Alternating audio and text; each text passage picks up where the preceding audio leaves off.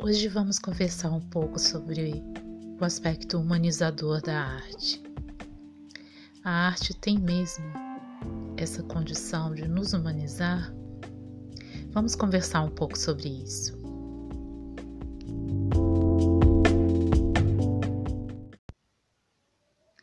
A arte é expressão de relações humanas, de sentimentos, percepções e necessidades do homem diante de si mesmo e da vida. Toda arte engloba essa compreensão.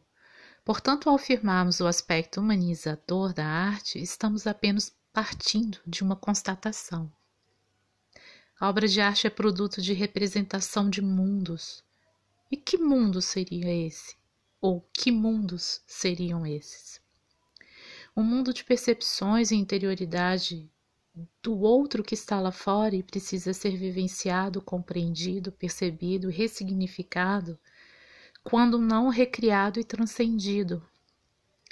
Já deve ter sido experimentado por quase todas as pessoas que tiveram contato com obra de arte o sentimento de estarmos diante de algo que nos envolve e submete emocionalmente, seja gerando incômodo ou identificação. A arte tem essa força atemporal porque nos mobiliza internamente para dentro ou para fora dali. Picasso dizia que toda arte, para ser considerada como tal, tem de estar presentificada.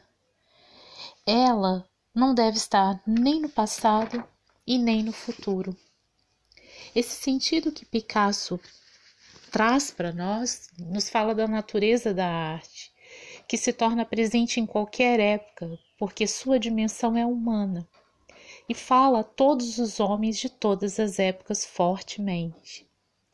Logicamente, ela nos fará é, olhar para o passado, nos falará desse passado e em muito poderá lançar-nos a um futuro, porque o artista, o artista não tem somente o domínio objetivo de sua linguagem, mas ele também tem a intuição.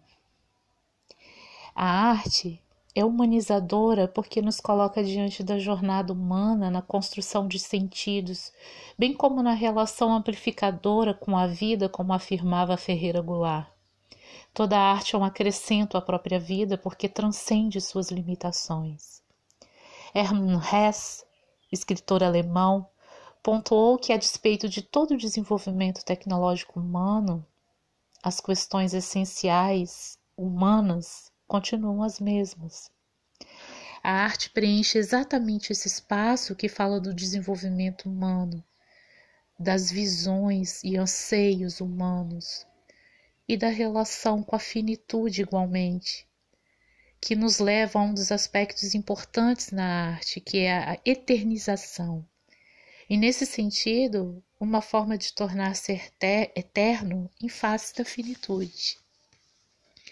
Isso também nos entrelaça com todas as outras pessoas e com todos os anseios originalmente humanos. Uma obra de arte não deveria ser vista somente pelos seus aspectos construtivos e formais, mas como uma ampla e profunda conversa de um ser humano de um tempo com outro de outro tempo, a nos contar sobre a jornada dos homens e suas necessidades de representação.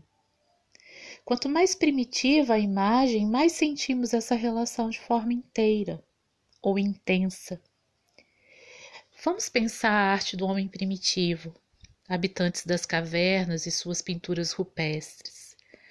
Imaginemos o mundo desse homem, ainda que não explicado pela ciência, com inúmeros fenômenos indecifráveis ameaçando sua existência. Frio, fome, sede, dias e noites transcorrendo, animais enormes, abrigo e as primeiras relações de grupo. Esses homens tiveram que traduzir esse mundo simbolicamente, criar estratégias ou simplesmente reproduzi-lo nas paredes das cavernas. Nessas pinturas estão representadas cenas de caça, cenas de grupo, no quais os animais são cercados e abatidos por artefatos e nessas imagens que são a representação de uma situação real e mantenedora da vida, porque traduz a necessidade do alimento, E ali estão expressos de uma forma muito basal o medo, o recurso, a estratégia, o grupo. E nos estudos acerca dessas imagens, nota-se que capturar essa cena tinha uma forte função simbólica de posse do animal através da imagem. Acredita-se, pelos estudos dessas imagens, que ao representar a cena, o homem primitivo acreditava capturar a alma do animal, potencializando o sucesso da caça no cenário real. Quando estamos diante dessas cenas, elas tocam um sentido basal para nós homens modernos, pois nossa luta hoje não é mais a fim de criar estratégias para caçar mamutes. Hoje os nossos mamutes são outros. Mas por que que essa cena nos humaniza? Porque apesar da configuração do nosso mundo hoje, ainda somos vulneráveis diante da vida. Nenhum celular, nenhuma rede social pode nos resgatar dessa vulnerabilidade. E a arte também nos ajuda a ressignificar isso. Somos conectados aos homens e a essa fragilidade através da arte. Ela nos humaniza porque nos coloca diante de nossa busca profunda por relação, expressão, amplificação da vida, tornando nossos dias não só fatos a serem vividos, mas trazendo significado aos nossos dias, transcendendo a nossa finitude, criando beleza e profundidade, bem como um espaço para chamar de seu, nos conectando aos homens de todos os tempos e mundos, gerando participação na vida, fazendo do homem um co-criador.